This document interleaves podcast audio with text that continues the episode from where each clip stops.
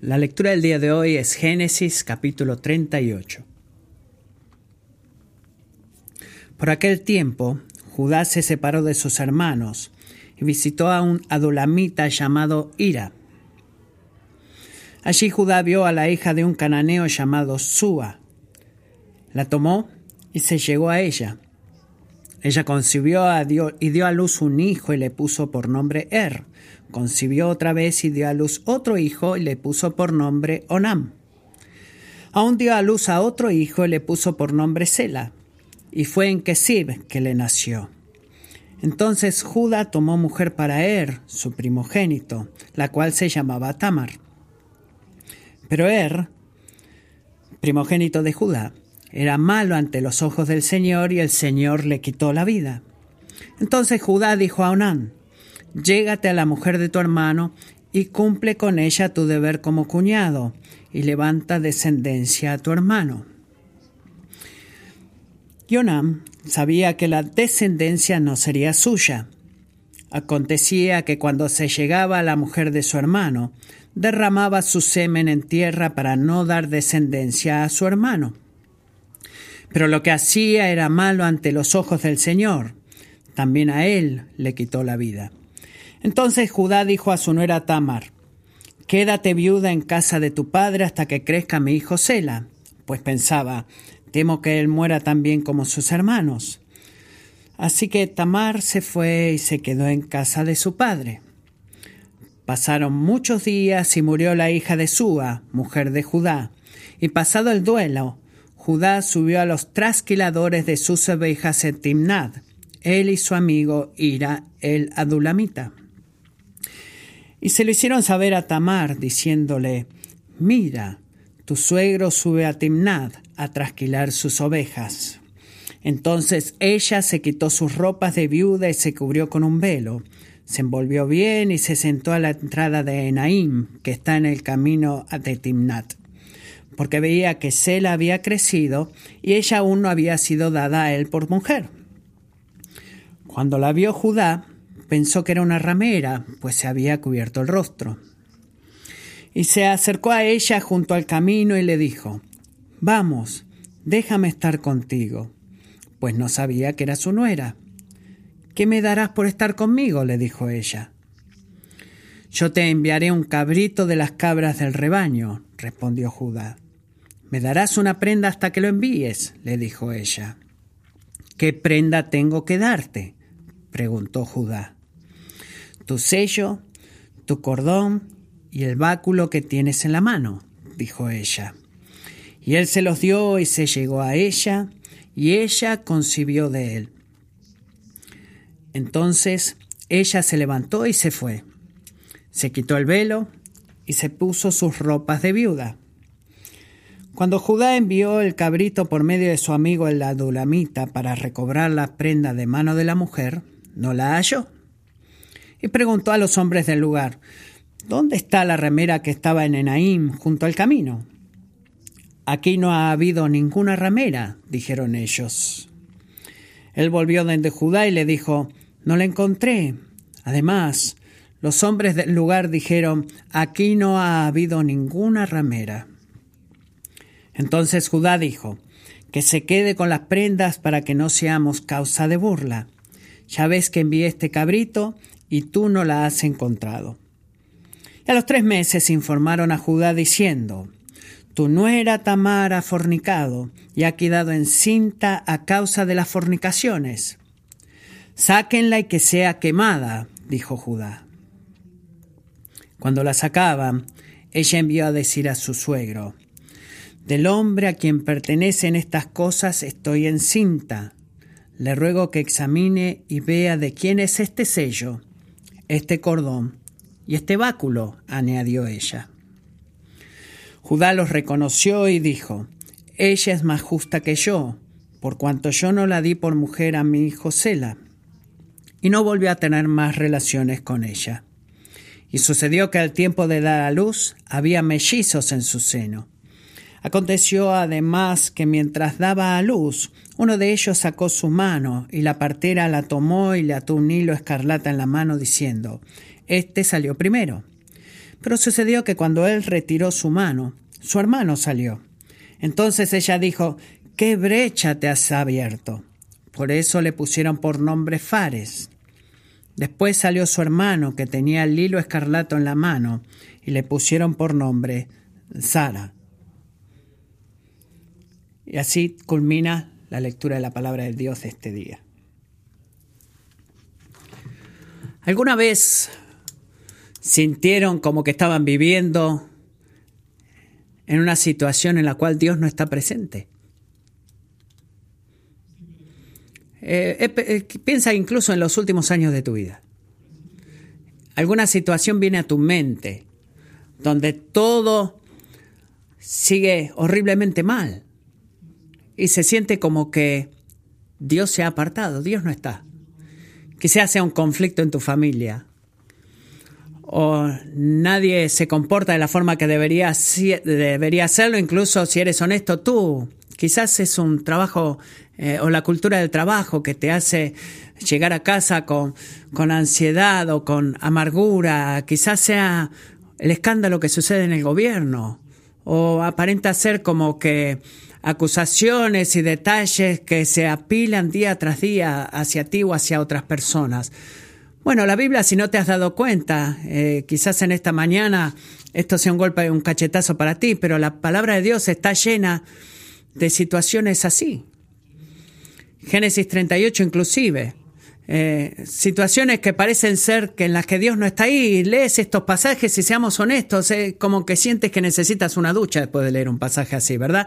Porque la historia de Judá y Tamar no es simplemente eh, triste, sino que es una situación en la cual es, es una caída muy fea, es el, el el, centro de la historia está llena de, maldad, de inmoralidad, injusticia, hipocresía. Y si a través de Génesis y solamente has conocido a José en el capítulo 3 al 7, bueno, ¿qué tiene que ver el capítulo 38? ¿Por qué todo lo malo eh, eh, erige en lugar de, de ir a la historia enriquecedora de José? ¿Y qué le pasó a José? Bueno, en realidad este capítulo no es una interrupción de la historia de José aunque te hayas quedado con la incertidumbre de qué pasó con José. Los últimos, últimos 14 capítulos de Génesis recuerda que no se trata de José, sino que de las generaciones de Jacob, cuando eh, los que se convierten en los descendientes de Jacob tuvo más de uno, eh, José fue uno de ellos y tuvo en realidad 12 hijos. Y así que eventos suceden alrededor de sus hijos, no solo José, en todos estos capítulos que van a surgir. Y en muchas maneras, el pecado sexual de Judá y de sus hijos en el capítulo 38 nos sirven para resaltar la pureza sexual de José en el capítulo 39 que vamos a ver la semana que viene. Y la verdad de que Judá pasa de ser eh, eh, arrogantemente a esclavizar a su hermano José a qué? A humildemente sacrificarse a sí mismo para eh, proteger a su hermano Benjamín, el hermano menor Benjamín, en el capítulo 44. Eso cambia el carácter de Judá y lo vamos a explicar más adelante. Así que Génesis 38 hace todo eso y mucho más en el contexto de qué. Bueno, esto es lo que quiero que nos enfocamos hoy. Este capítulo también habla eh, sobre la pregunta más grande que hice temprana, temprano. ¿Por qué hay tantas situaciones tristes, difíciles y, e historias que en las cuales parece que Dios no está ahí. ¿Por qué hay tantas? Bueno, capítulo 34, 38, la semana que viene capítulo 39, seguimos agregando historias así. Bueno, yo diría que la razón por la cual hay tantas historias así tristes en la Biblia es porque nuestras vidas están llenas de exactamente lo mismo, ¿verdad? Pretendemos que no es el caso cuando caminamos y entramos a la iglesia, pero eso es una broma. Nuestras vidas están llenas de situaciones en las cuales parece que Dios no está ahí. Así que Génesis 38 responde esa pregunta. Bueno, ¿por qué hay tantas historias no solamente en la Biblia, sino en mi vida? Y esta es la respuesta, la respuesta que la palabra nos da. Génesis 38 advierte y recuerda y asegura a ti, amigo mío, que la maldad del hombre no puede prevalecer sobre los propósitos de Dios. Esa es la razón. nos advierte y nos recuerda y nos asegura que la maldad del hombre no puede prevalecer sobre los propósitos de Dios. Así que si el plan y el propósito de Dios son como eh, la vía de un tren, ¿verdad? Síganme en esto. No importa cuántos contenedores con carga o, barras de acero torcidas o, paredes de concreto puedan detener esa vía. ¿Sabes lo que nunca va a pasar? Que la, que la, la máquina de la locomotora, perdón, y la carga preciosa nunca se va a detener. La maldad del hombre no puede descarrilar los propósitos de Dios. Dios, las situaciones que, en las que no está Dios, son las especialidades de Dios. Piensa en eso, es la especialidad de Dios, las situaciones en las cuales parece que Dios no está. Y una y otra vez en este capítulo confirma la verdad de Salmo 2, versículo 1. ¿Qué leímos ahí? Salmo 2, versículo 1. ¿Por qué se sublevan las naciones y los pueblos traman cosas vanas? Se levantan los reyes de la tierra y los gobernantes traman unidos contra el Señor y contra su ungido, diciendo, rompamos sus cadenas y echemos de nosotros sus cuerdas. Traducción, dejamos que nuestros propósitos prevalezcan y no los de Dios. El que se sienta como rey en los cielos se ríe. El Señor se burla de ellos. Luego les hablará en su ira y en su furor los aterrará diciendo, pero yo mismo he consagrado a mi rey sobre Sión, mi santo monte. El Rey Jesús tiene propósitos que no pueden ser descarrilados. Y por lo menos tres de ellos vienen a la vista en este capítulo. Y cada uno de ellos prueba que la maldad del hombre no puede descarrilar los propósitos de Dios. ¿Están listos para esto? Propósito número uno, el juicio. El pueblo de Dios no escapará al juicio de Dios. Enfoquémonos en los versículos 1 al 11 en esta parte si haces la matemática, y esto es, eh, esporádico, el capítulo más o menos llevó 22 años, es una estimación más o menos. Este ha sucedido lento, pero nos provee una imagen de lo que está sucediendo a los hermanos de José mientras él estaba esperando siendo de ser reunido con él en Egipto. La imagen que nos provee no es linda de ver. Así que el capítulo comienza con Judá, el cuarto hijo de Jacob abandonando la compañía de su familia. Eso no funciona bien, ¿verdad? ¿Por qué? Bueno, porque la familia de Jacob era una familia a la cual Dios escogió para sí mismo y la apartó para traer bendición al mundo entero. Cuando alguien está dejando esa familia, está dejando algo de Dios también. Y su decisión de ir y mezclarse con, eh, con una pagana adulamita llamado, un, perdón, pagano adulamita llamado Ira no refleja el corazón de Judá hacia Dios. Podría decirte que todo lo que sucedió en el capítulo 38, todo lo malo y maligno hasta este momento, fue de que Judá no escuchó el, el consejo de Proverbios 13:20 que dice, el que anda con sabios será sabio. Pero el compañero de los necios sufrirá daño. No se siente como en ese momento, ¿verdad? En ese momento no se siente así. Pensamos, bueno, yo sé que lo que estoy haciendo lo tengo en control, puedo ir con el maligno, el malvado, puedo eh, jugar con el adulamita o pasar tiempo con el adulamita, lo tengo bajo control, pero la verdad es que no, no lo tienes. El que anda con sabios será sabio, pero el compañero de los necios sufrirá daño. Y él lo puede ver más claramente en el versículo 2. ¿Qué hace? Toma a una mujer cananea como su esposa. Si han leído Génesis conmigo, esto suena familiar, ¿verdad? Los verbos aquí en el versículo identifican a Judá como un hombre que no tiene interés de seguir al Señor. Él simplemente sigue sus deseos sexuales. ¿Y qué es lo que hace? Él la ve a ella, la tomó y se acostó con ella y la identidad sin nombre de su esposa cananita resalta el carácter perdido de su naturaleza. Ella no, se, no, le importa de su condición espiritual, es una cananita, es una adoradora de ídolos, es una de las mujeres a las cuales Abraham eh, advirtió a Isaac, Isaac a Jacob que no se casaran con ellas, eh, porque iba a guiar a toda la familia a alejarse del Señor. Pero eso no le importa a Judá, porque en el versículo 2 está bien claro que a él le importa solo su cuerpo. Inicialmente la unión parece ser bendita, ¿verdad? Empieza a tener estos hijos, tres hijos, este, Er Onang, eh, Seila, y eh, cuando llega al versículo 6 vemos que tomó una mujer para su primer hijo, ellos crecieron, tomó una mujer también de los cananitas y su nombre es Tamar. Y hasta este punto se siente como que Saúl en la tierra de Saúl en Génesis 37 es eh, algo, eh, es la tierra para la gente que no tiene interés en Dios, ¿verdad? Hasta que Dios interrumpe en escena y destruye la ilusión de Judá de autonomía. Miren el versículo 7. 7 perdón. Pero Er, primogénito de Judá, era malo ante los ojos del Señor y el Señor le quitó la vida.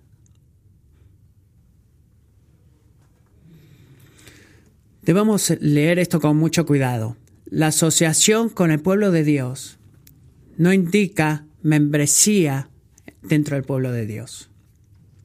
No lo hace. Er, piensa en esto. Era el nieto de Jacob. Más que eso, él era el primogénito de Judá. ¿De qué trata la tribu de Judá al final de Génesis? Es la tribu que Dios separó para seguir sus planes para el mundo. Él no era alguien, eh, un primogénito insignificante. Si algunos uh, nació en una posición de dignidad y honor en, la casa de Dios, era Er. Pero nada de estas conexiones espirituales tenían valor. Lo que tenía valor era el carácter moral de Er en lugar de la falta de, ese carácter a, a, la vista de Dios. Y Génesis, eh, de vuelta en el versículo 7, vemos que Er era malvado a los ojos del Señor y Dios no tolera eso. Amigo, venir a la iglesia. Estoy agradecido que vengas a la iglesia, pero el venir a la iglesia no te hace cristiano. ¿Está bien? Seguir a Jesús en cada área de tu vida te hace a ti un cristiano. Y cuando se trata de decidir si tú verdaderamente sigues a Jesús, por favor escucha esto. No es tu evaluación de ti mismo lo que importa o lo que otra, la evaluación de otras personas de ti lo que importa, sino que es la evaluación de Dios sobre ti lo que importa. Él es aquel que te hace responsable y eso incluye cada joven en este cuarto que tiene el privilegio de poder crecer en una iglesia. Tú eres responsable delante de Dios, mi, mi joven amigo. Y si tú tienes que dar cuentas al Señor por tu vida, la vas a tener que dar no menos de lo que lo tuvo que hacer él, el cual era maligno, malvado delante de los ojos de Dios. Así que, ¿qué, qué pasa? Él trajo sus manos, e intervino en esta situación. Eh, cambiaron el plan B. ¿Qué hizo Judá? Cambió el plan B rápidamente. Bueno, eh, ven de vuelta, tienes un amigo, es lo que hacemos nosotros, perdón, no es lo que dice Judá. ven de vuelta, eh, vuelve a mí, le dice el Señor a Er. No. Y voy a refrasear. ¿Qué es lo que hizo Dios con Er? ¿Lo llamó a que viniera de vuelta? No, le quitó la vida. Si tú estás escapando y huyendo del Señor ahora mismo, y quizás tú eres la única persona que sabe eso, el versículo 7 debería detenerte en tu camino y frizarte ahí. Porque tú piensas que estás abandonando el propósito de Dios. Tú piensas que has encontrado algo mejor, tú piensas que has encontrado algo más verdadero, más real, más parecido a ti, lo que tú quieres vivir. Tú estás viviendo una mentira si que piensas así. No puedes huir o eh, evadir los propósitos de Dios. Y si tú no te sometes a su autoridad recta, eh, sometes tu, a tu vida, Él va a traer los, los propósitos soberanos de tu vida al juzgarte y destruirte. El pueblo de Dios no va a escapar del juicio de Dios. Y eh, el hermano de Er Onam fue igual, no fue como que, oh, bueno, Dios ha tenido un mal día. No, hay algo eh, del propósito prevalecedor en el juicio de Dios. El pueblo de Dios no escapará del juicio de Dios porque Él va a seguir en su, en su vía, Él no se va a desviar, no va a descarrilar. Si tú no lo sabías, en el Antiguo Oriente, la descendencia eh, la herencia de tus posesiones, eh, la jubilación, por ejemplo, no existía. Y para Jacob y su familia, cuando se trataba de la descendencia, incluso era superior, aunque era importante para todo el Medio Oriente, porque Dios había prometido que su descendencia fuera numerosa como las estrellas en el cielo y traer bendición a todo el mundo a través de sus descendientes. Así que ese es el porqué, el dolor y el sufrimiento de la infertilidad llevaba tanta atención en Génesis y prestaba tanta atención. ¿Por qué? Porque es a través de los hijos, los descendientes de Abraham, que Dios prometió traer todas las bendiciones a la humanidad. La descendencia era algo muy importante. Es por eso que el Señor más tarde lleva, eh, lleva a cabo una práctica en Deuteronomios 25, pueden leerlo más adelante, cuando habla de la descendencia y escribiendo una ley que era como una ley práctica que se practicaba, que decía así, bueno, el hombre que era casado muriera, moría sin hijos, su hermano, el que le seguía, era responsable de proteger la línea familiar casándose con su cuñada, incluso si él ya estaba casado, y darle descendencia a su hermano. Así que esto es lo que es raro para nosotros, pero el matrimonio no traía, ese tipo de matrimonio no traía como legalidad a la poligamanía, sino que era una provisión especial en la ley designada para, para proteger a, viudas vulnerables y para mantener a una familia de desaparecer y perder eh, la, la, línea de descendencia que solamente podía ser dada a través de los descendientes y de los hijos. Así que eh, cuando, lo que Judá insistió a Onana a hacer requería un sacrificio muy grande de parte del hermano. No lean eso si piensan, ah, bueno, está bien, eh, voy a dormir con muchas mujeres. No, requiere un gran sacrificio. ¿Por qué? Bueno, porque reduce eh, la, la, herencia de ese hermano y de compartirla, que él le podía pasar a sus propios hijos. Si lo piensas de esta manera, Onam, si ninguno de mis hermanos tiene hijos y todos mueren, uy, ¿qué voy a hacer? Eso está buenísimo, ¿verdad? ¡Wow! ¿Cuántas mujeres voy a tener? No, pero Onan, rechazó esa idea porque él eso lo que valoraba. Rechazó hacer crecer una descendencia cuando él consideraba que era para él. Así que se casó con ella en pública, en público, pero en privado no honró esa descendencia que tenía que darle a su hermano. La usó a esta mujer para satisfacerse y rechazó la intención procreadora de la unión. ¿Qué es lo que quería Onam? Él quería la gratificación del sexo con Tamar sin la responsabilidad de ser el padre de esa descendencia o dar esa descendencia. Y en el proceso, él deshonró el plan de Dios sobre el sexo y abusó de Tamar. Miren el versículo 10, no solamente la actitud de Onán hacia Tamar, lo que era, tenía problemas, sino la actitud de él hacia el Señor. Recuerden, la descendencia de Abraham, sus descendientes, ¿eran qué? Eran aquellos a los cuales Dios prometió usar para traer bendición al mundo entero. Y él iba a cumplir esa promesa algunos cientos de veces, lo vemos en Génesis. Bueno, era el corazón de su pacto con Jacob y sus hijos y sus descendientes. Así que piensa en esto. Onán no solamente estaba frustrando los deseos de Tamar de poder concebir, o violando una tradición social, sino que él activamente se estaba oponiendo a la agenda de Dios de salvar. Ese es porque, el motivo por el cual esto es tan grave. Así que el Señor que hizo le quitó la vida también a él. ¿Cuál es el gran punto en esta parte? Si tú rechazas, amigos, someterte a la autoridad de Dios, tú vas a ser justamente juzgado. Si tú tomas ventaja del vulnerable, tú vas a ser justamente juzgado. Si tú te opones a la obra de Dios en tu vida y a la gente a tu alrededor, vas a ser juzgado. El juicio de Dios comienza en la casa de Dios. Er murió, Onam murió, porque eran malvados a los ojos del Señor. El dador de vida tomó sus vidas porque ellos continuaban pecando, rechazando arrepentirse. Amigo del Señor no ignora nuestro pecado. Él no minimiza nuestro pecado, sino que responde a nuestro pecado con el juicio justo y ese juicio no puede ser evadido. No puede ser removido, no puede ser quitado por ti o mí. El propósito número uno es el juicio de Dios. Este es el segundo propósito prevaleciente, la convicción. No solamente el juicio de Dios es el que prevalece, sino que su convicción. Así que piensa en esto.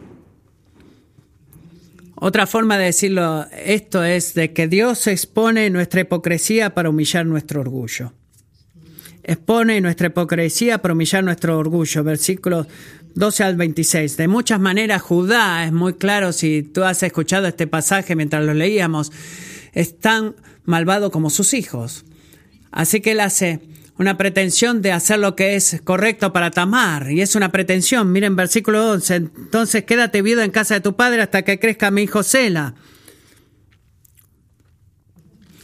Pero eso es toda una historia, eso es una broma. ¿Sabes por qué?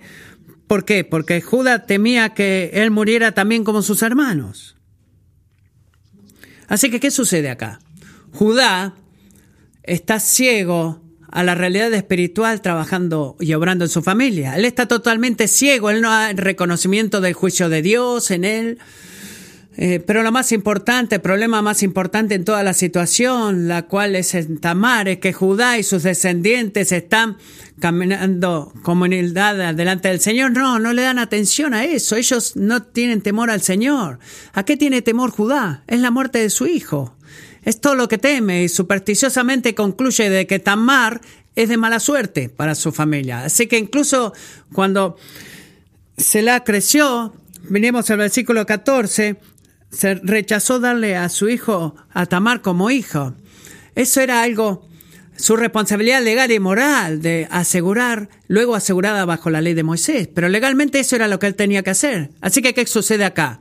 En lugar de guiar a su familia en practicar la justicia, Judá lo que está haciendo está perpetuando la injusticia sobre la vida de Tamar. En lugar de seguir perdón, seguir al Señor y proteger los derechos de la viuda, él desobedece al Señor e ignora su mandato. Con, otras palabras, él deja a Tamar oficialmente conectada a Selah, pero funcionalmente como una viuda sin, sin forma de escapar. Pero noten, así como Onam estaba reteniendo a, a Tamar, perdón, en la vida de Judá no es lo peor haber retenido a esta mujer de dársela a su hija mejor. Su peor problema es su persistente problema de no confiar en el Señor. ¿Qué es lo que Dios le mandó a Jacob y a sus descendientes que hicieran en Génesis 35:11?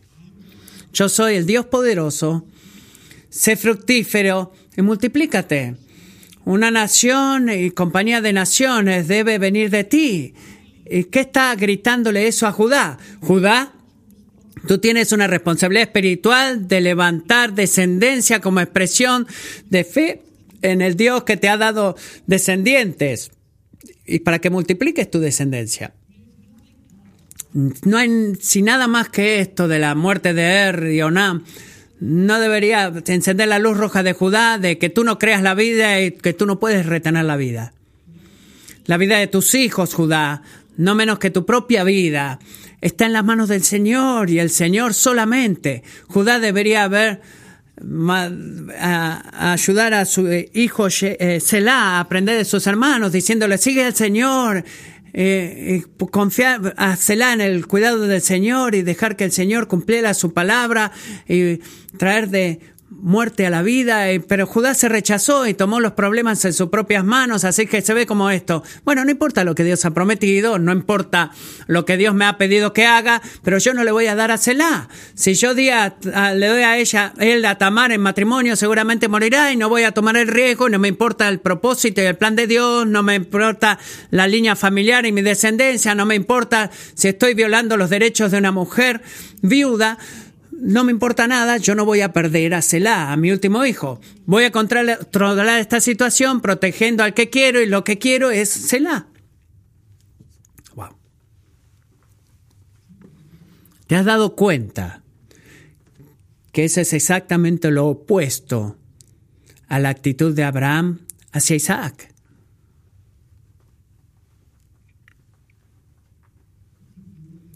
Cuando él voluntariamente ofreció a Isaac en el altar en el Génesis 22, creyendo que incluso si Dios lo podía levantar de la muerte a Isaac, el Dios Todopoderoso no dejaría de cumplir su promesa y proveerle a él un hijo. Pero Judá rechazó tomar el riesgo con Selah. ¿Por qué? Porque él no confiaba en el Señor. Él trataba de controlar la situación en lugar de confiar en Dios con la situación. ¿Y sabes lo que sucede cuando tratamos de controlar situaciones en lugar de dejar que Dios las controle? Abusamos de toda la gente a nuestro alrededor, así como lo hizo con Tamar, Judá. Él, Judá, pretendió ser Dios en lugar de confiar en Dios y le, hizo, le tendió una trampa a Tamar, le debió proveer para ella en su hogar. ¿Y qué es lo que hizo en lugar? La forzó a ella a volver a su padre, a la casa de su padre, cuando Onan murió. Lo cual no es sorprendente. ¿Por qué? Porque tú no puedes genuinamente amar a tu prójimo a menos a que tú ames primero genuinamente al Señor. Y el amor del Señor confía en confiar y en obedecer su palabra. Y es exactamente lo que Judá no estaba haciendo. Él decididamente rechazó ser fiel al Señor.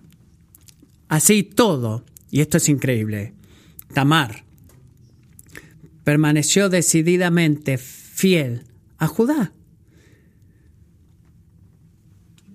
Piensa en esto. Ella cubrió su piel, cubrió su cuerpo para que Judá pudiera cumplir su propósito de darle descendencia aunque él rechazó no dársela. Así que escucha cuidadosamente, en términos de su propia eh, de su propia razón, ella es más noble que su suegro, y eso es muy claro acá. De todos modos, Génesis es notablemente silencioso cuando se trata de hablar de los métodos. ¿Puedes verlo ahí? Es silencioso. Y diciendo todo, si quieren escuchar mi opinión con esta situación, lo que sucede después eh, parece ser un caso clásico de hacer lo incorrecto, que es la prostitución, por lo correcto, que es levantar la descendencia y mantenerse dentro del mandato de Dios. Pero al decir eso, verdaderamente tenemos que tener mucho cuidado, porque no hay eh, nada explícito en este pasaje que ella lo hiciera por el Señor. Podemos pensar que es noble, pero verdaderamente no lo es. Pero esto es muy claro. El Señor usó a esta mujer para humillarlo a Judá.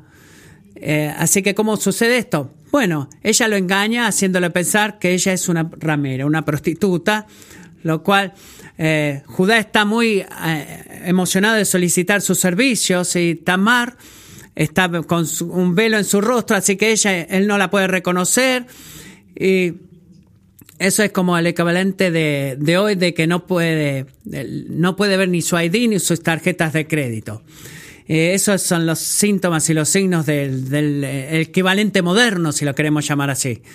E irónicamente, y esto es tan irónico, el hombre que rechazó honrar, honrar el derecho legal de su nuera mantiene su obligación con una prostituta. Y trae de llevar a su amigo Irá, la Dulamita, en el versículo 20, cuando el amigo llega ahí, Tamar se había ido y bueno, Judá se quedó ahí con las manos vacías. Y el versículo 23, si lo, lo ves, nos recuerda que hasta este punto él no tenía temor del Señor. No hay ningún sentido de su propia injusticia e inmoralidad. El único está preocupado de, en lugar de proteger a Selah, es no verse como un necio delante de los demás. Versículo 23. Que se quede con las prendas para que no seamos causa de burla. Si solamente, si solamente Judá supiera lo que iba a suceder luego. Versículo 24. Tres meses después le informaron a Judá diciendo, tu nuera Tamar ha fornicado y ha quedado encinta a causa de las fornicaciones. Y Judá dijo, sáquenla y que sea quemada.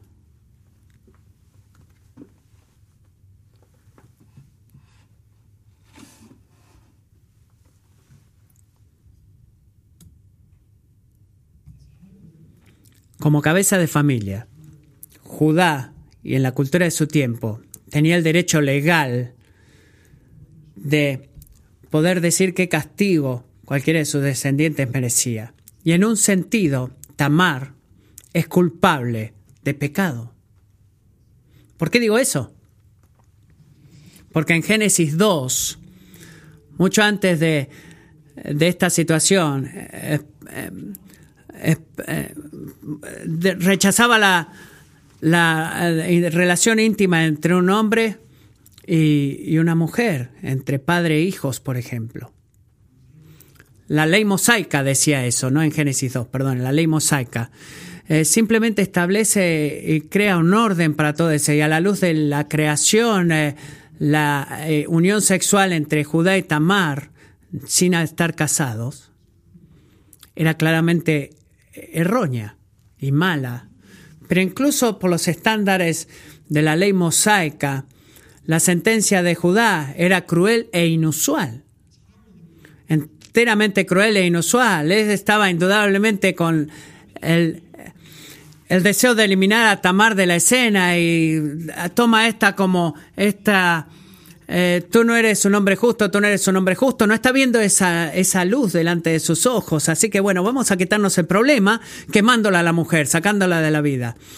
Este, pero en lugar de condenar a Tamar, ¿a quién estaba condenando? A él mismo.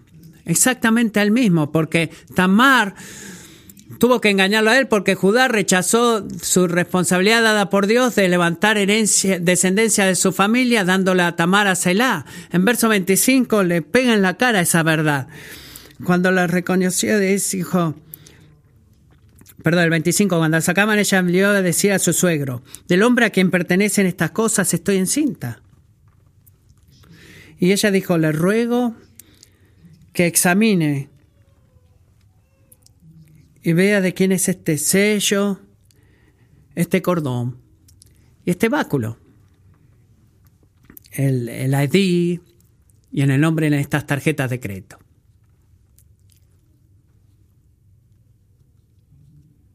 Bueno, esto emocionalmente es complicado y a veces nos reímos porque es tan incómodo, pero quiero que por un momento te imagines a Judá. Imagina que tú eres Judá. Imagina el impacto. Vemos esto venir, pero Judas no lo veía venir. El hombre que eh, fue engañado, eh, o que engañó a su padre con, una, con un cabrito y unas ropas, de esta forma él fue engañado también. Su padre una vez engañó a su, a su abuelo, pero él fue engañado otra vez. Él fue humillado y fue convencido por el Señor, exponiendo su hipocresía públicamente. Versículo 26, Judá lo reconoció y dijo, ella es más justa que yo, por cuanto yo no la di por mujer a mi hijo Sela. En público. ella permaneció fiel y yo no. Si alguien está equivocado en toda esta historia, ese soy yo.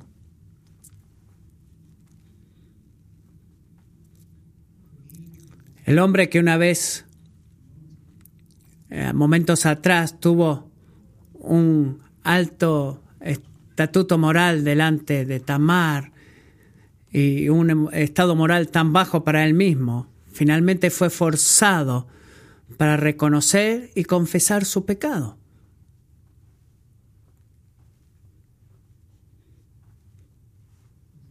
Amigos, ¿ustedes rápidamente condenan a otras personas por el mismo pecado que ustedes cometen?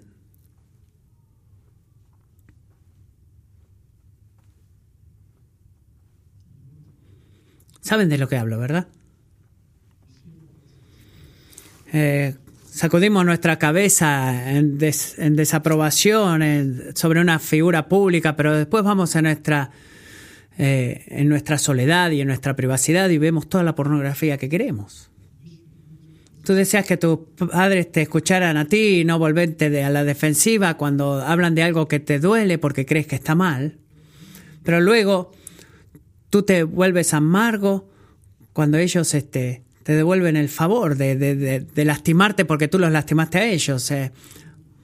Bueno, quizás vienes a alabar a Dios por el, por el favor inmerecido que tienes y quizás el lunes cuando te estás lavando los dientes te olvidas de eso y maltratas a tu esposa y no practicas esa misma gracia. Y podría continuar con ejemplos, pero cada uno de nosotros, si somos honestos, si esa es el, la gran palabra, sí somos honestos, eh, estamos muy alejados de lo que decimos creer y lo que sabemos que es justo y cómo verdaderamente vivimos. Y tristemente, podemos reconocer esto juntos, el mundo está más rápido en, en aceptar su hipocresía que la propia iglesia. Y eso es loco. ¿Por qué? Bueno, porque nosotros somos un pueblo que tenemos toda la razón a través del Evangelio de Jesucristo de traer toda nuestra basura, pecado y quebrantamiento delante de la luz de Dios y decir, Dios, ayúdame. Confiados de que la sangre de Cristo es suficiente para perdonar todo nuestro pecado y perdonar toda nuestra hipocresía. Cuando escondemos la hipocresía estamos negando el Evangelio. No hagas eso. No hagas eso. Dios. Dios fue extraordinariamente lleno de gracia hacia Judá. Y piensa en esto, él podría haberle matado. Eso es lo que la secuencia entera te lleva a esperar, ¿verdad? Judá era malvado delante de los ojos del Señor y el Señor le quita la vida. Pero no hace eso. Pero Judá no pecó una o dos veces, ¿verdad? Es como que Judá está diciendo, bueno, eh, excepciones 4b eh, de la ley de Dios. No, está pecando una y otra vez, repetidamente, y no solamente se lastima a sí mismo, sino que violaba a gente vulnerable. ¿Qué es lo que hace Dios? Expone su hipocresía para humillar, eh, humillarlo y quitarle su orgullo. Y al hacer eso, Él le dio a Judá un don, un regalo. Amigos, en esta mañana, el Señor mismo está ansioso de darte el mismo regalo. ¿Sabes cuál es? Es el don de la convicción, el regalo de la convicción.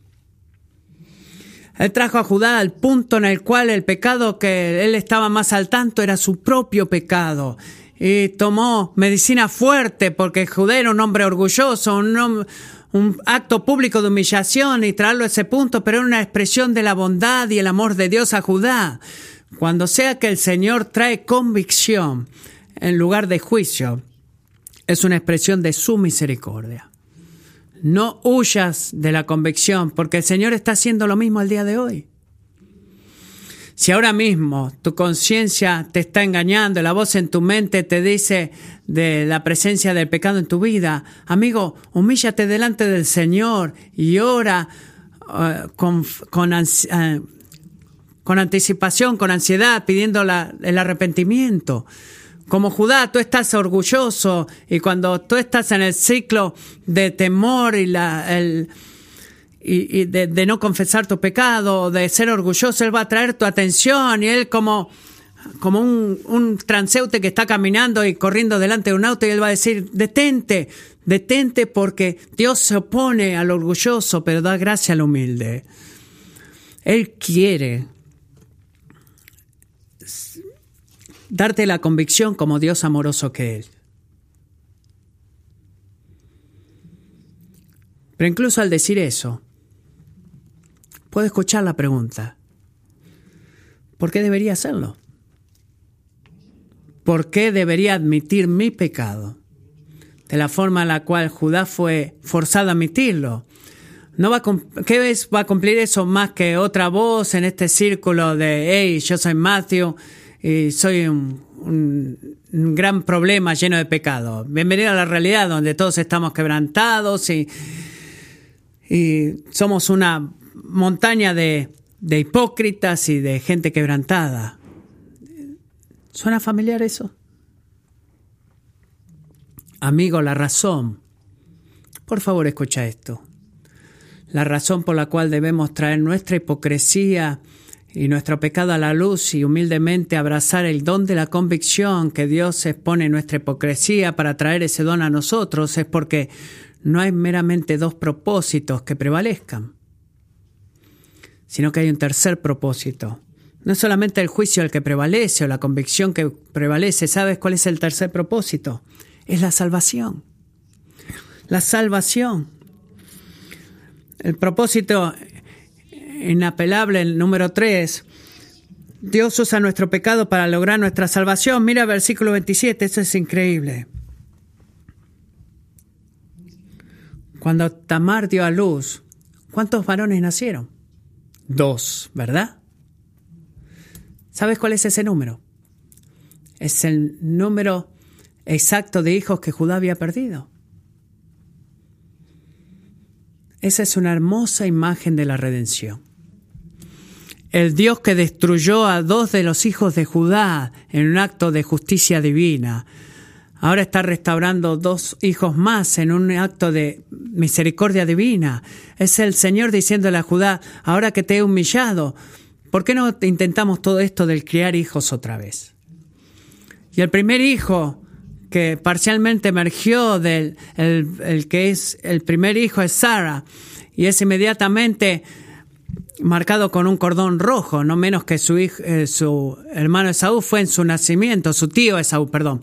Pero si vemos acá la situación, no que se detiene ahí, el hermano Sara, eh, el gemelo de Sara, lo empuja, lo saca del eh, el canal de nacimiento, al cual se da el nombre correcto de Fares, que Dice como el versículo 29, ¿qué brecha te has abierto? El nombre Fares significa brecha. Y el nacimiento de gemelos para Judá y Tamar, ¿sabes lo que hace? Nos da una comparación entre Isaac, cual esposa Rebeca tuvo hijos gemelos, y Judá, que hace qué? Eleva la línea de Judá por sobre sus hermanos. La bandera es importante acá, las banderas de atención y darle a Judá esta cosa, de vuelta en Génesis 37, hacia los pensamientos eh, de que José sea exaltado sobre el resto de sus hermanos, incluyendo la Judá. El, ver, el nacimiento de los gemelos es una forma, una nueva forma en la que Juan, Dios está humillando a Judá, dándole humildad, humillando su orgullo y diciéndole y recordándole a este hombre que mis caminos no son tus caminos. Yo no rijo de acuerdo a las tradiciones y expectativas del hombre, sino que me deleito en escoger lo que el hombre rechaza y lo que no es importante a los ojos del mundo y darle gran dignidad a eso en el reino de Dios. El nacimiento solamente grita eso. Porque amigos, desde el principio, Dios ha estado en el negocio de escoger lo que es necio a los ojos del mundo para traer luz y humillar a los demás. Y lo haces desde el principio, aquí al final de Génesis 38 lo hace otra vez. Escucha, porque si tú miras al versículo 4, vas eh, en Ruth capítulo 4, perdón, diez generaciones más adelante, un joven a los cuales David nació a la luz de esta línea, de Fares. Y este, este joven nació como rey de Israel y otras generaciones más tarde otro rey nació de esta línea de descendencia a través de Fares, sino que ese era el rey de reyes, el eterno Hijo de Dios, Jesucristo, a través de la descendencia de Fares, nacido a la línea de Fares. ¿Quién hubiera soñado alguna vez eso? ¿Verdad? ¿Tú crees que Judá vio venir todo eso? No lo creo. Una alianza que forzaba a la al pecado más escandalosa que vemos acá, injusticia, decepción, prostitución, incesto. Eso por la providencia de Dios se, que, se convierte en el fundamento mismo de nuestra salvación. Imagínate eso. Es por eso que el apóstol Pablo lo dice de forma correcta en Romanos 5:20 cuando declara eh, a través de la palabra de Dios y la, eh, la palabra redentora a través de Jesucristo. Dice, donde el pecado abunda, abunda más la abundancia. Y es el tipo de Dios que servimos. Y el nacimiento de Fares, eh, una de las historias más apasionantes de la historia, nos grita algo a nosotros. ¿Sabes qué? Dios solamente no cumple su propósito salvador a pesar de nuestro pecado, o mantiene el propósito salvador eh, y no deja que sea vencido por nuestro pecado, sino que cumple también esos propósitos a través de nuestro pecado. Y eso es increíble no solo para justificar o recompensar nuestro pecado, sino para glorificar su nombre. Así que escucha, si tú estás dispuesto a responder a la realidad del juicio de Dios, abrazando el don de la convicción, confesando tu pecado, humillándote delante de Dios, vas a descubrir, amigo, que Dios se deleita en tomar lo oscuro, eh, vergonzoso y descalificador de tu corazón y en tu vida, llevarlo en nuestros rumbos. Y sabe lo que hace con todos esos cuartos. Está en una misión de mostrarte qué tan poderoso es el poder redentor de Dios. Es lo que Dios está haciendo. Eso no comienza con Jesucristo, sino que es culminado en Jesucristo. Pero Él ha estado haciendo eso desde el principio del Antiguo Testamento. ¿Qué es lo que dice eh, Pablo en 1 Corintios 1? Porque consideren su llamado, hermanos. No muchos de ustedes son sabios de acuerdo a los estándares del mundo, ni muchos de ustedes poderosos o nacieron en una familia noble, pero Dios escoge a lo que es necio en el mundo para humillar a los a los a los arrogantes. Él elige a los más bajos del mundo, a pesar de lo que piensa el mundo. Eh, esto es traer nada más a las cosas necias para que ninguna persona se, se altive, sea altivo delante de los ojos de Dios. Y debido a Él tú estás en Jesucristo y debido a Dios que se ha convertido en nosotros, ¿qué? que se convirtió Cristo en nosotros? El Redentor de Dios, justicia, santificación y redención. ¿Qué es la redención? Es Dios tomando lo que es más triste, lo que es más doloroso, nuestro pecado, y usándolo para cumplir lo que es más glorioso, que es nuestra salvación en Jesucristo. Ese es el Dios que servimos, amigos. Así que si tú estabas pensando en abuso de niños o adulterio, o suicidio o encarcelación al principio de este sermón cuando te pedí que imaginaras una situación en la cual Dios parece estar ausente, toma valor, toma valor, porque la maldad del hombre no prevalecerá sobre los propósitos de Dios, ¿verdad? ¿Qué es lo que dice el Señor en Jeremías 32, 27? Yo soy el Señor, yo soy el Señor, el Dios de toda carne. ¿Hay algo duro o difícil para mí? Nada es tan difícil para mí. Nada. Su propósito prevalecerá, ¿verdad? En juicio, convicción, en salvación. Así que esté al tanto de que la, el orgullo que sirve a tu vida en este momento y ve el punto en el cual digas, ok, bueno, ¿es tan lejos como los propósitos de Dios avanzan? No. Verdaderamente no hay límite al propósito prevalecedor de Dios, porque no hay una pulgada cuadrada en este universo en el cual Dios no pueda decir es mío.